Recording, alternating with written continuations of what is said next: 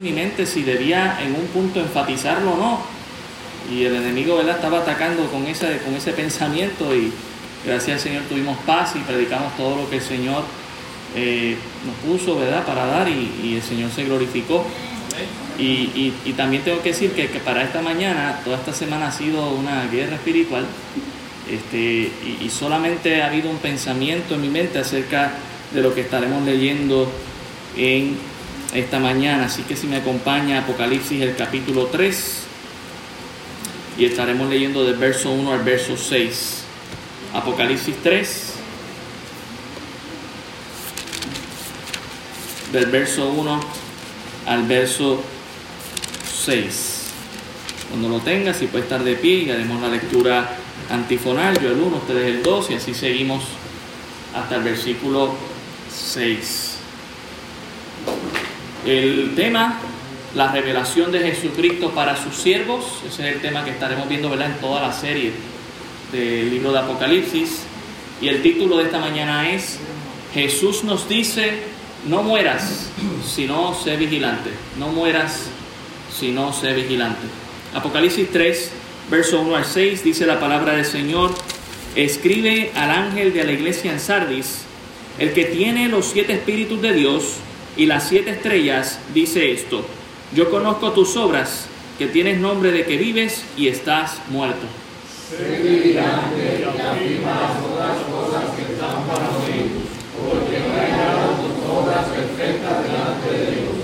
Acuérdate pues de lo que has recibido y oído, y guárdalo y arrepiéntete, pues si no velas, vendré sobre ti como ladrón, y no sabrás a qué hora vendré sobre ti pocas personas en Sardis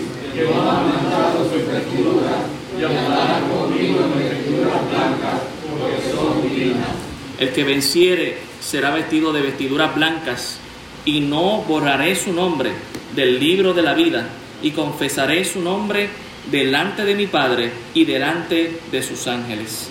El que tiene oído, oiga lo que el Espíritu dice a las iglesias. Padre Santo y Padre bueno, venimos ante ti. Te pido perdón, Señor, si en algo te he ofendido. Que tu sangre no me limpie, Señor. Que tu sangre me limpie y pueda estar presente ante tu presencia, Señor, para llevar tu mensaje con claridad. Ruego que sea tu palabra y tu Espíritu Santo quien hable y ministra nuestras vidas en esta hora, Señor, que tú quites toda distracción y que podamos enfocarnos en lo que tu palabra dice y podamos, Señor, ser reavivados por tu palabra. Gracias damos en el nombre de Jesús. Amén. Pueden tomar asiento, hermanos. Dice el verso 1, escribe al ángel de la iglesia que está en Sardis. Sardis, hermanos, significa los escapados o los sobrevivientes. Eso es lo que significa la palabra sardis en griego, los escapados o los sobrevivientes.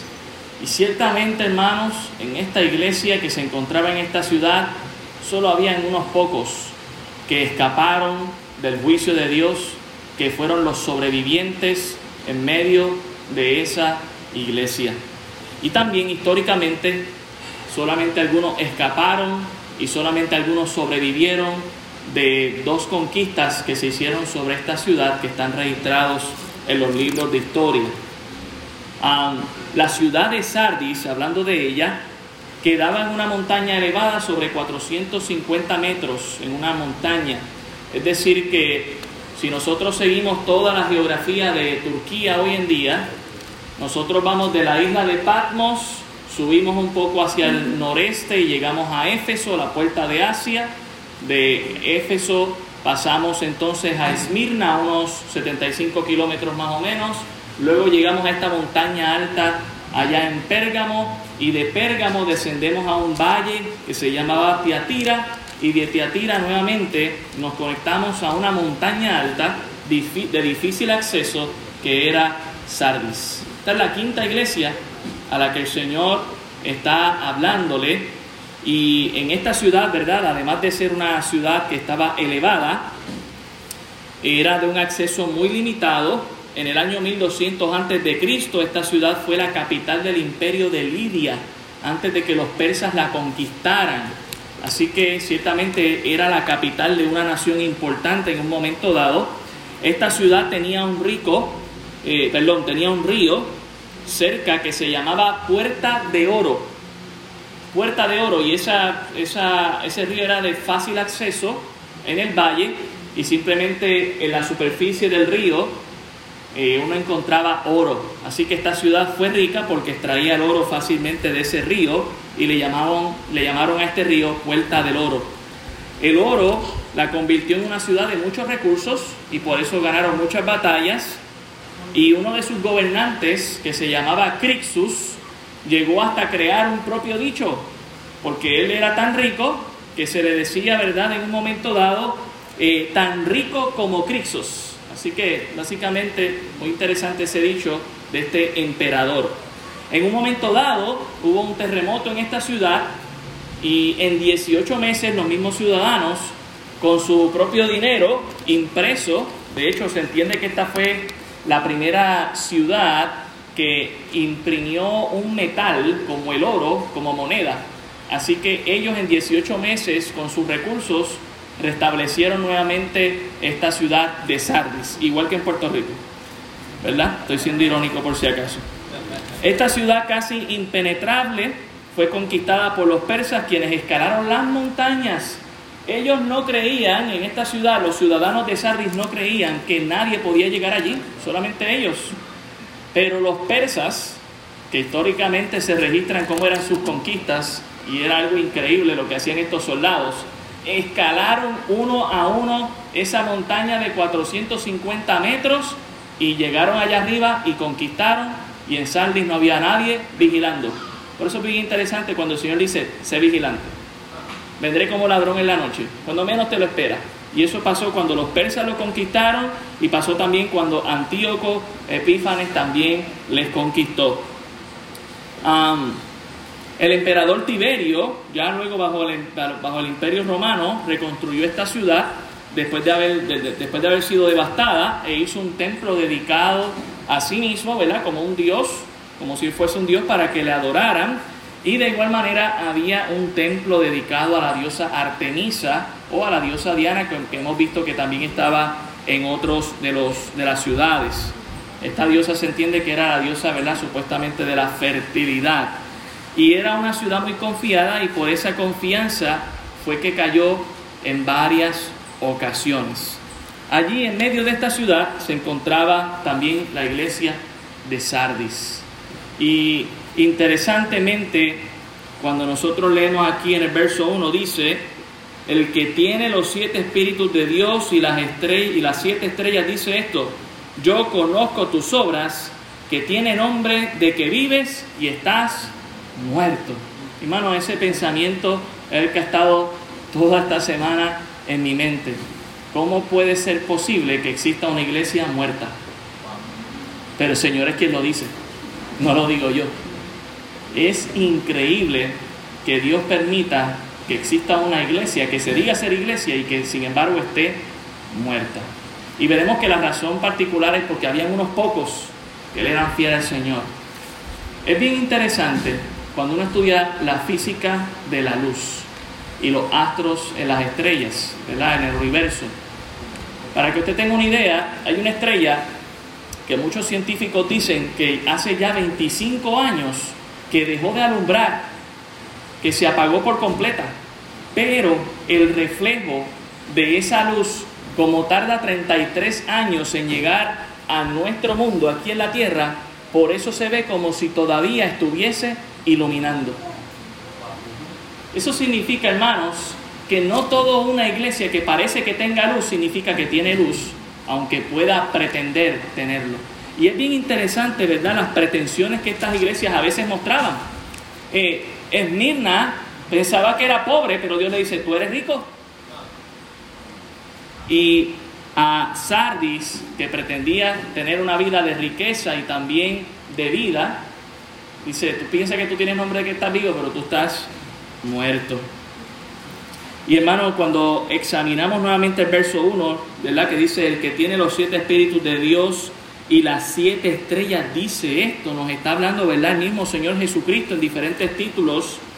Recordamos lo que dice Isaías 11, voy a ese pasaje nuevamente, porque es interesante que Jesús diga los siete espíritus. Isaías 11, verso 1 y verso 2 nos clarifica cuáles son esos siete espíritus.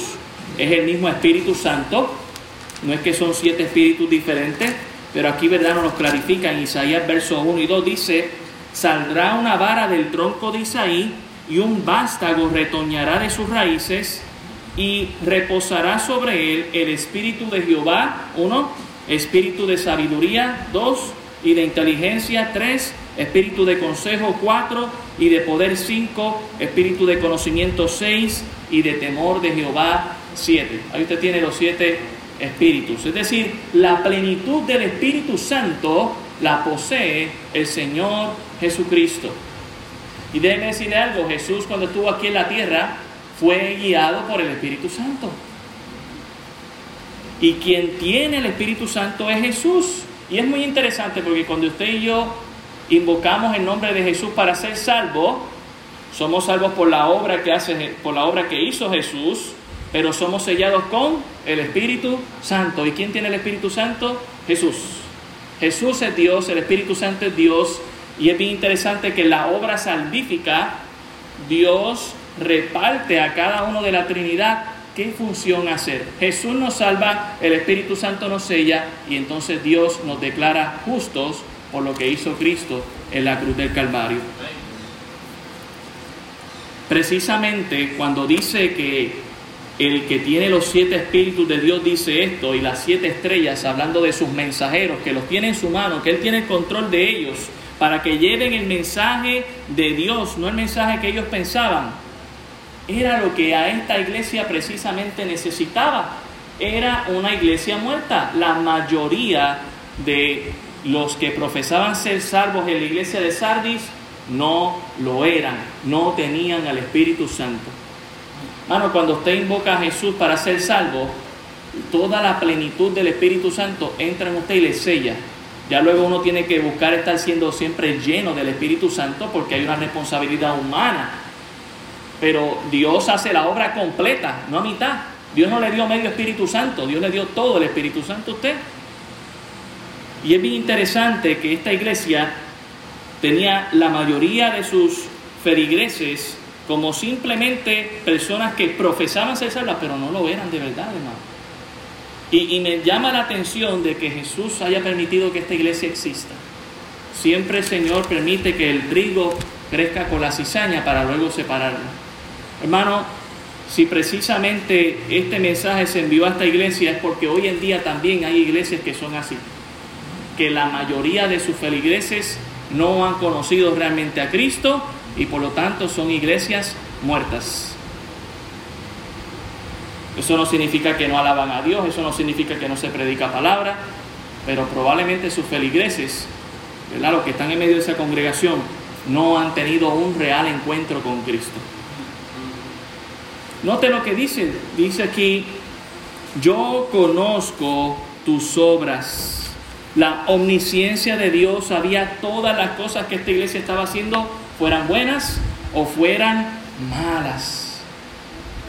Y le dice que tienes nombre de que vives y estás muerto. Esta ciudad era muy famosa, tenía nombre de que estaba viva, estaba en una montaña elevada, tenía mucho dinero, aún en medio de los terremotos y de las conquistas ellos pudieron recuperarse en varias ocasiones, así que tenía nombre de que estaba viva, de que había sobrevivido y la iglesia probablemente que estaba allí pensaba lo mismo. Tenía nombre de que estaba viva. Pero Dios conoce más allá de nuestras pretensiones ante los demás. Esta, esta, esta, esta iglesia que se encontraba allí parece que tenía fama ante los ciudadanos que estaban allí en Sardis. Y le dio renombre a esta ciudad porque quizás hacían buenas obras ante los demás. Todo lo que se veía era muy bonito. Pero a Dios no le bastan las apariencias, hermanos. Debemos de dejar las apariencias a un lado y mostrarnos tal y como somos ante el Señor. Y vivir para el Señor como solamente a Él le agrada. Honrarle a Él, vivir para Él, glorificar su precioso nombre. Eh, eh, es bien interesante porque esta ciudad tenía eh, templos dedicados a Tiberio y templos dedicados a Diana, falsos dioses. Y esta iglesia parece que le servía a ellos también, bueno, me viene bien servirle al diablo y a, y a Dios también. No tenían una comunión íntima con el Señor. Si nosotros vamos a Lucas, el capítulo 6, versículo 26, Lucas 6, versículo 26, dice lo siguiente, ay de vosotros, dice Jesús, cuando todos los hombres hablen bien de vosotros, porque así hacían sus padres con los falsos profetas. Hermano, vamos a tener cuidado cuando el cristianismo sea popular. Cuando el cristianismo es popular es porque probablemente ya se ha mezclado con el mundo. Es bien interesante, nosotros hemos visto, hemos ido viendo todas estas iglesias y Pérgamo estaba en sala de emergencia. Tiatira estaba en cuidado intensivo, pero Saldis estaba muerta. No tenía Cristo. No tenía, y podría aparentar que lo tenía, pero no lo tenía. Y, y quizás lo hacían todo en nombre de Cristo, pero realmente no estaban convertidos al Señor. Tengamos cuidado cuando el cristianismo se vuelve popular. Yo deseo que el cristianismo sea popular, no me malinterprete. Pero el verdadero cristianismo, un cristianismo que no se ha comprometido con las filosofías del mundo, un cristianismo que es real y que no es falso y que solamente adora a nuestro único Dios, el Señor Jesucristo. Qué impactante que Jesús diga que esta iglesia estaba muerta aunque tuviera nombre de que estaba viva. Hermanos, la iglesia de Pérgamo estaba en sala de emergencia, estaba enferma, tenía problemas. Tiatira eh, recibiendo a Jezabel para que eh, enseñara allí al frente de todo el mundo, estaba teniendo problemas de cuidado intensivo, pero Sardis estaba muerta. Y cuando algo está muerto para Jesucristo, teniendo vida física, está hablándonos de la muerte espiritual. ¿Y sabe qué? La muerte espiritual es peor que la muerte física. ¿Sabe por qué? Porque la muerte física va a ser temporera pero la muerte espiritual será por la eternidad. estaba muerto espiritualmente. Estar muerto espiritualmente, hermanos, es estar separado de Dios, como el mundo lo está. Miren lo que dice Efesios, el capítulo 2, versículo 1 y 2. Quizás algunos lo tienen memorizado, ¿verdad? Qué bendición. Efesios 2, verso 1 y 2 dice, y Él os dio vida a vosotros cuando estabais muertos en vuestros delitos y en vuestros pecados, en los cuales anduvisteis en otro tiempo siguiendo la corriente de este mundo, conforme al príncipe de la potestad del aire, el espíritu que ahora opera en los hijos de desobediencia. ¿Cómo Dios ve a alguien que está sin Cristo? Muerto. Muerto, separado de Dios. Sardis, hermano, era un cementerio espiritual. Y lamentablemente existen iglesias que son así. No tienen a Cristo. Proclaman a Cristo, pero no lo tienen, hermano. Esto era porque la gran mayoría de sus miembros no eran convertidos realmente. Y parecía que ser, ser cristiano en Sardis era muy popular, te daba cierto renombre. De hecho, esto ha existido en la historia de la humanidad. Ahora mismo no es muy popular ser cristiano, pero quizás de aquí a 50 años será popular, te dará ¿verdad? Respeto, honra ante otras personas. Uno no está para eso, uno está para honrar al Señor. Sea que la sociedad te respete o no te respete, usted busca honrar al Señor, a Él es que nosotros nos tenemos que presentar dignos. Hermanos, Sardis no probó a los que decían ser apóstoles, como la iglesia de Éfeso, sino que simplemente dejó que esos apostolobos estuvieran liderando esa iglesia. Sardis no estaba siendo perseguida como Esmirna por su fidelidad a Cristo, estaba siendo popular porque se estaba mezclando con el mundo. Sardis era como Pérgamo, que servía a los dioses paganos. Sardis tenía y estaba liderando en ellos líderes con doctrinas como la enseñanza de Balaam y como la enseñanza de Jezabel a comer de los sacrificados a los ídolos. Sardis estaba demasiado comprometido con el mundo y nada con Dios. Esta iglesia era un club social, no era gente redimida, salva por Cristo. Y déjeme decirle algo, siempre tenemos gente que no conoce a Cristo. Y qué bendición porque están escuchando el mensaje del Evangelio y oramos que el Espíritu Santo les convenza. Pero cuando tengo una mayoría que es inconversa, es una iglesia que está muerta entonces, no es iglesia. Siempre había gente que había profesado, ¿verdad?, conocer a Cristo y siempre lo habrá. Y lamentablemente es así. Mire el versículo 2. Por eso él le dice, sé vigilante, sé vigilante. Hermanos, cuando hablamos de la vigilancia, según la historia que leíamos de la ciudad de Sardis, Sardis estaba tan confiada en su montaña bien alto que nadie vigilaba hasta que los persas escalaron esa montaña y los conquistaron. Nadie vigilaba. Por eso Jesús, conociendo esta historia y conociendo que esta iglesia conocía de eso, les dice eso, sé vigilante. ¿Por qué? Nos dice ahí en el verso 2, sé vigilante. Mira, mira lo que dice Primera de Pedro 5.8. Primera de Pedro 5.8. Dice, sed sobrios y velad. ¿Por qué razón? Porque vuestro adversario, el diablo, como león rugiente, anda alrededor buscando a quien devorar, al cual resistir firmes en la fe, sabiendo que los mismos padecimientos se van cumpliendo en vuestros hermanos en todo el mundo. Hermanos, somos llamados a ser vigilantes en nuestra iglesia. Por eso el mensaje de esta mañana, Jesús nos dice, no mueras, sé vigilante. ¿Qué falta en nuestra iglesia para que agrademos a Dios por todo? No, no, no dejemos que la iglesia caiga en un, estado como el que Sardi llegó a caer. Ciertamente, Sardis no se fundó como iglesia por personas inconversas. Tuvieron que haber personas conversas y, lo veremos más adelante. Habían unas pocas, pero si hay algo que debe distinguir a la congregación es que la mayoría sean salvos. tenemos que ser atalayas, hermanos, que anunciemos que solo Cristo salva. Aún dentro de la propia iglesia, reconociendo que siempre hay gente que necesita de Cristo. La, falta de alerta espiritual puede ser muy costosa. El pensar o el dar por sentado y ser como Sardis, no, si todos nuestros hermanos son salvos, no, si, si mi hermano y mi hermana llevan 30 años, 40 años en el ministerio, tú no sabes todo lo que ha hecho por la obra del Señor. Sí, pero si no tiene a Cristo, de nada le sirve.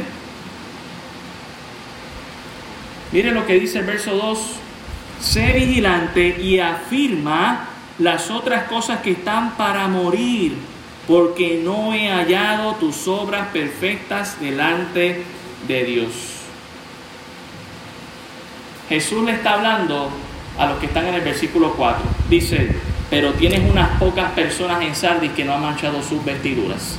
está hablando a este grupo pequeño, a estos sobrevivientes, a estos que han salido del juicio de Dios sin mancha alguna porque han permanecido en Cristo Jesús. Y le dice, yo quiero que tú asegures, yo quiero que tú consolides las cosas que están para morir. Es decir, aquellas cosas que no agradan al Señor.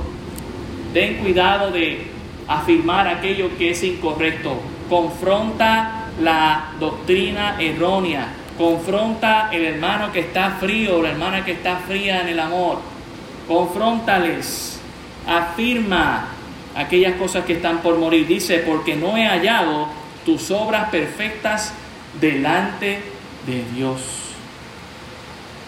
Jesucristo aquí se presenta como ese supervisor que te está echando la mano y te dice, si ahora mismo Dios viene y te mira, estás mal, te vas a colgar. Así que arregla cuentas antes de que Él venga. Jesús siempre es el abogado, hermano. y Dios siempre es el juez. Y por lo tanto usted y yo debemos hacer caso. ¿Qué es aquello en lo que yo le estoy fallando a Dios? Hermano, este verso me deja saber que yo puedo hacer obras perfectas delante de Dios. La palabra perfección es completas, no obras a media mitad. ¿Qué empezaste, hermano, por amor a Cristo que dejaste a mitad? Dios te dice en esta mañana, retómalo y termínalo. Y más si me agrada a mí. Olvídate lo que la gente piense, más si me agrada a mí. Hermano, usted y yo no estamos aquí para agradar al pastor, estamos aquí para agradar a la persona más importante que es el Señor Jesucristo. Vamos a amarle, vamos a terminar aquello que va a agradar a Dios. Este era el último momento para que esta iglesia reaccionara, ya que quedaban entre ellos algunos que estaban vivos espiritualmente. A eso se les está brindando el mensaje, para que también los demás vieran el ejemplo de esos pocos fieles y vieran el amor y la lealtad a ellos. Mire el versículo 3. Acuérdate pues de lo que has recibido, oído y guárdalo y arrepiéntete. Ellos habían hecho dos cosas y estos son los pocos que quedaban allí, los sobrevivientes. Ellos habían, eh, habían recibido y oído, habían recibido su palabra y la habían escuchado, la tenían en memoria, no era algo que habían olvidado. Ellos sabían lo que se tenía que hacer correctamente. Y les dice, guárdalo. La palabra guardar, hermano, siempre recordemos que no es pasiva, es activa. Es obedécela síguela. ¿Y sabe qué? Que para obedecer algo hay que ser valiente. Por eso Josué le dice allá en el capítulo 1, ¿verdad? Dios le dice a Josué en el capítulo 1 que sea valiente para poner todas sus palabras por obra. Y déjeme decirle algo, el cristiano necesita ser valiente en nuestra generación que aborrece lo que Dios ama. Y que el mundo le gusta avergonzar al creyente que ama a Dios. Mire, lo que estas tres hermanas ¿verdad? hicieron para el Señor, este voto hermoso que hicieron de guardarse para el Señor, es algo que el mundo aborrece. Lo que es popular en nuestro mundo es, ten sexo cuando tú quieras, como tú quieras, donde tú quieras. Jesús, Dios nos dice, ten sexo en un lugar ordenado, se llama el matrimonio. Dios no ha prohibido el sexo, pero Dios diseñó un lugar porque eso es algo sagrado para Dios y debe ser algo sagrado para nosotros. Cuando el mundo aborrece esas cosas, usted y yo tenemos que ser valientes para ponerlo por obra. Y eso significa guardar. Dice, y arrepiéntete. Nuevamente se exhorta aquí al arrepentimiento. Y uno dice, bueno, pero es que esas pocas personas, pastor, ¿acaso ya no se habían arrepentido? Sí, de para conocer a Cristo, pero eso no significa que en nuestra vida diaria hay cosas de las que nos tenemos que arrepentir para seguir conformándonos más a Cristo. Hay cosas que tenemos que dejar atrás y seguir. Estamos en el camino de la santificación, hermano. No hemos llegado a la glorificación. Hay cosas que usted y yo sabemos que tenemos que dejar atrás, que no agradan al Señor. Hoy es el día. Arrepiéntete y recuerde que el arrepentimiento no es un ejercicio intelectual, es un ejercicio de voluntad. Empieza en la mente, pero tiene que terminar en nuestras acciones, se tiene que ver. Dice aquí, pues si no velas, vendré sobre ti como ladrón y no sabrás a qué hora vendré sobre ti. Sandy conocía muy bien la historia porque en dos veces fue sorprendida esta ciudad a pesar de estar en lo alto de la montaña y fueron conquistados. Y la iglesia que estaba allí sabía eso también. Y Jesús está diciendo, yo no voy a, ya, ya yo estoy avisando aquí, pero yo cuando venga no voy a avisar. Claro, ¿qué pasa si uno avisa? Pues todo el mundo se prepara, pero Dios quiere que nuestro cristianismo sea siempre igual para Él. No que solamente voy a aparentar algo bueno para cuando Él esté presente. Él está presente todo el tiempo. Jesús está en nuestros corazones, el Espíritu, fuimos sellados con el Espíritu Santo. Debemos honrarle a Él en todo tiempo. Dice aquí, pues si no, velas, vendré sobre ti como ladrón. Así que el velar aquí era velar por la iglesia. Este hermano, esta hermana que no conocen a Cristo realmente, vamos a hacer que sean realmente hermanos o hermanas en Cristo que conozcan al Señor. A veces llamamos a todo el mundo hermano o hermana, pero no sabemos si realmente hay gente inconversa entre nosotros. Ellos necesitan a Cristo. Mire el versículo 4. Pero tienes unas pocas personas en Sardis que no han manchado sus vestiduras y andarán conmigo en vestiduras blancas. Note lo que dice Jesús de estas personas, porque son dignas. Hermano, usted y yo muchas veces nos consideramos indignos y realmente lo somos de todo lo que Dios ha hecho con nosotros. Pero yo quiero que usted recuerde que para Dios, usted si, si, si hace lo que. Si usted obedece a Dios, usted es digno para Dios. Mientras el mundo te aplasta y te persigue y te dice que eres la escoria, Dios te dice, tú eres digno. Estas pocas personas, hermanos, son el remanente fiel del Señor Jesucristo, que estaban allí fieles. Y el término remanente fiel es uno muy conocido, no solamente porque estamos estudiando Isaías, sino porque se ve en toda la Biblia. ¿Saben cuántas personas se salvaron del diluvio? Ocho personas, un remanente. ¿Sabe también cuántas personas de los espías que Dios envió y de toda esa generación que fue incrédula en el desierto, cuántas se salvaron? Solamente dos personas, Josué y Caleb, los demás murieron en el desierto. ¿Saben cuántas personas después que Jesús les dijo, ya no les voy a dar más panes y más peces, se quedaron con él? Doce. Siempre eh, eh, eh, es bien interesante, vemos un remanente, un pequeño grupo que realmente le fiel a Dios.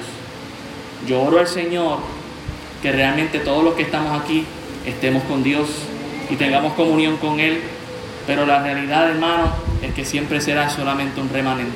Yo no digo que, no, que, que aspiremos a que todos lo seamos, pero la realidad es que nosotros podemos engañarnos entre nosotros mismos. Yo como pastor, usted como líder, usted como hermano, hermana, al final del día Dios sabe quién es ese remanente fiel. Dejemos las apariencias y sirvámosle al Señor con todo nuestro ser. Seamos esos ocho en el arca. Seamos esos dos espías fieles. Seamos esos doce discípulos fieles a Cristo. Seamos ese remanente fiel. Pero tienes unas pocas personas en Sardis que no han manchado sus vestiduras. En otras palabras, que se habían mantenido fiel al Señor. La palabra vestiduras aquí lo veremos más adelante, tiene que ver con las acciones justas en el Señor Jesucristo, no en nosotros mismos. Si nosotros vamos a Isaías 1.18, Isaías 1.18 se nos recuerda qué podemos hacer para limpiar nuestras vestiduras. Y solo hay una sola manera, y no es con ajax y cloro.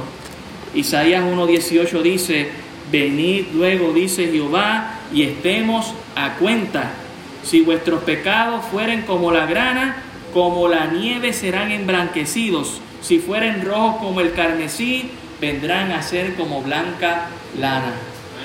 Toda la sangre ensucian, pero solamente la sangre de Jesús limpia. Apocalipsis capítulo 19, versículo 7. Apocalipsis 19, versículo 7. Note lo que dice aquí.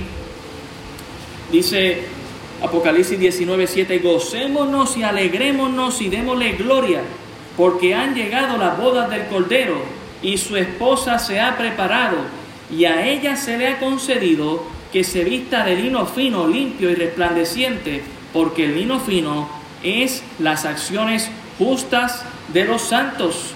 Y el ángel me dijo, escribe, bienaventurados los que son llamados a la cena de las bodas del Cordero. Y me dijo, estas palabras son, estas son palabras verdaderas de Dios. Hermano, tenemos una fiesta que nos está esperando en el cielo, pero hay que entrar con las vestiduras blancas, si no, no entramos. Y la única manera que podemos poner nuestras vestiduras blancas es que conozcamos a Cristo como Salvador de nuestra vida. Esta iglesia estaba en peligro porque estaba muerta, no habían conocido a Cristo. Vivían, como dicen por ahí ahora, un cristianismo hollywoodense, un cristianismo light, profeso a Cristo, pero estoy con el mundo también.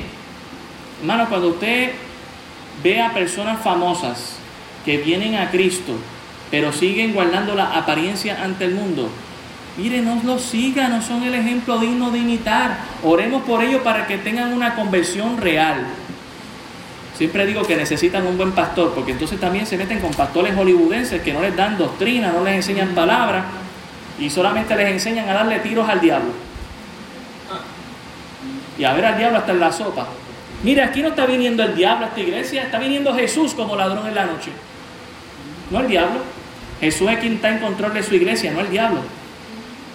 Hermano, usted y yo debemos dedicarnos a Cristo y si alguien aquí en esta mañana está muerto en sus delitos y pecados, quiero decirte que hay perdón para ti. ¿Sabe cómo es el perdón de Dios? Según Miqueas 7, el perdón de Dios es un perdón que olvida. Mire, cuando Dios le perdona a usted, Él no va a ser como a veces dice alguien por ahí que te perdona, que te dice yo te perdono pero no olvido. El perdón de Dios es completo. Él dice que sepulta nuestras iniquidades y que las echa al fondo de la mar. ¿Y sabe qué? No hay nadie, ser humano, que haya llegado al fondo del mar. Los biólogos marinos aceptan que solamente han logrado explorar un 5% de las aguas marinas. Nadie ha llegado al fondo del mar. Y allí es donde Dios pone nuestros pecados si le hemos creído a Él. Un lugar donde nadie puede accesarlo. Ven a Cristo porque en Cristo hay un perdón completo. Solamente Cristo va a ponerte esas vestiduras blancas, nadie más. En Apocalipsis 3, el versículo 4, noten lo que dice, pero tienes unas pocas personas, el Sandy, que no han manchado sus vestiduras y andarán conmigo. Qué bendición, hermano, que podremos andar con Cristo en vestiduras blancas. Eso me acuerda lo que dice Apocalipsis 19, 14 cuando nosotros vengamos con Cristo a la tierra, dice de Apocalipsis 19, 14, y los ejércitos celestiales, vestidos de lino finísimo, blanco y limpio, le seguirán en caballos blancos. Dice ejércitos celestiales, porque vendremos desde el cielo para conquistar esta tierra, y dice que están vestidos de blanco. Miren lo que dice también el versículo 5. El que venciere será vestido de vestiduras blancas. Nuevamente le hace este énfasis porque en Sardis a una persona digna que quería ser partícipe de alguna fiesta o verdad algún acontecimiento importante en la sociedad, ya fuera que venciera también en alguna olimpiada o en algún deporte o en alguna competencia se le vestía de blanco y eso le dejaba saber que era digno ah, o digna a esa persona y por lo tanto se le permitía entrar vestido de blanco a esa festividad. Y lo que está diciendo el Señor es, no te vistas de blanco para el mundo, vístete de blanco para mí. Y la única manera en que te puedes vestir de blanco para mí es conociéndome como Salvador de tu vida. Deja que yo te limpie. Hermano, el mundo nos puede ofrecer cosas buenas, pero Dios nos ofrece mejores. El mundo nos ofrece cosas temporales, pero Dios nos ofrece cosas eternas. Yo aprendí a estar del lado ganador y Dios es quien va a ganar. Dios es quien va a ganar. Y debemos, no solamente porque Él gane, sino porque le amamos, porque le queremos por todo lo que Él ha hecho en nuestras vidas. Él es el único que nos va a presentar dignos delante de Dios para que usted y yo podamos participar de las bodas del Cordero. Mire lo que dice el versículo 5, el que venciere será vestido de vestiduras blancas y no borraré su nombre del libro de la vida. Es bien interesante cómo muchos teólogos y quizás algunos de nosotros rápido decimos, ah, pues entonces Dios puede borrar el nos puede borrar del libro. No, hermano, está diciendo ahí que no nos borrará. ¿Dónde dice que nos va a borrar? Y usted dice, no, pero es que si vas a, Éxodo capítulo 32, Allá dice que eh, Moisés dice que si no le no perdonaba al pueblo, que le rayera del libro, del libro, no dice del libro de la vida, dice del libro. Y a lo que se refiere ese libro, en Éxodo 32, era el libro del registro de los vivientes, no del libro de la vida de la que está hablando aquí. Así que son dos términos muy diferentes. El hecho de que Dios sacara del libro, eso significaba una muerte instantánea, Ahora, este libro es vida eterna. Y Dios dice, no lo voy a borrar. aquel que cree. ¿Sabe por qué? Porque cuando somos apuntados en este libro es cuando conocemos a Cristo y si lo hemos hecho de veras, de veras, no seremos borrados nunca porque lo que Dios pone con su sangre no se borra. Dios hizo una sola ofrenda por usted y fue completa. Eso no necesita morir por usted dos veces, murió una sola vez. Solo le basta a usted creerle al Señor y que sea algo cierto. Ah, pues eso es licencia para pecar. Yo creo entonces que no eres salvo si piensas así. Dice, él, dice, no borraré su nombre del libro de la vida. En Filipenses capítulo 4, versículo 3, dice, Asimismo te ruego también a ti, compañero fiel, que ayudes a estas que combatieron juntamente conmigo en el Evangelio, con Clemente y también los demás colaboradores míos cuyos nombres están en el libro de la vida. También sabremos y llegaremos allá cuando lleguemos a Apocalipsis 20, que los que no se hallen inscritos en el libro de la vida serán entonces lanzados al lago de fuego. Sardis tenía un libro de la vida. En Sardis se apuntaba a los que nacían. Pero cuando usted moría en Sardis, a usted se le borraba. Porque ya no era necesario mantener el récord de que usted estaba vivo, sino que estaba muerto y se borraba de ese listado. Otra razón por la que usted se le borraba del libro de Sardis era porque usted había cometido un delito grave o usted había eh, cometido traición contra Sardis y entonces se le borraba. Pero Jesús afirma aquí que al que Dios apunta no lo va a borrar. Qué bendición, hermanos. Qué bendición. Y no solamente eso, le da también otra promesa. Dice, y confesaré su nombre delante de mi Padre. Y quiero recordarles dos textos de esto. Mateo capítulo 10, versículo 32. Mateo 10, 32. Note lo que dice aquí la palabra del Señor. En Mateo 10, 32 dice, a cualquiera pues que me confesare delante de los hombres, yo también le confesaré delante de mi Padre que está en los cielos. ¿Qué momento glorioso será ese en el que Jesús diga, no, Él habrá hecho lo que habrá hecho, pero Él me conoció a mí como, como Salvador y Él es digno. ¡Wow! Pero dice aquí que es aquel que le confiese aquí en la tierra. Por lo tanto, hermano, no existe un cristiano a la secreta que se esconde de todos y dice, no, yo no soy cristiano, no, yo, y, de, repente por acá nos aparecemos el domingo. Usted es cristiano donde quiero que usted va. Usted no es cristiano nada más cuando viene aquí a la iglesia. Usted es cristiano cuando está en el trabajo, cuando está en la escuela, cuando está en el baño, donde quiera que usted se encuentre, usted es cristiano. Y usted debe confesar cuando viene esa oportunidad para decir, sí, no es que yo soy cristiano, sino porque yo soy cristiano. Vienen momentos a nuestra vida donde uno tiene, no es que uno tiene que ponerse un parcho que diga soy cristiano, es que tu vida lo demuestra, hermano.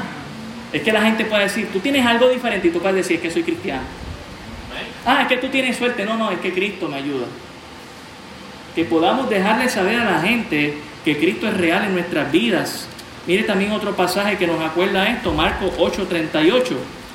Marcos 8:38 dice, porque el que se avergonzare de mí y de mis palabras en esta generación adúltera y pecadora, el Hijo del Hombre se avergonzará también de él cuando venga en la gloria de su Padre con los santos ángeles.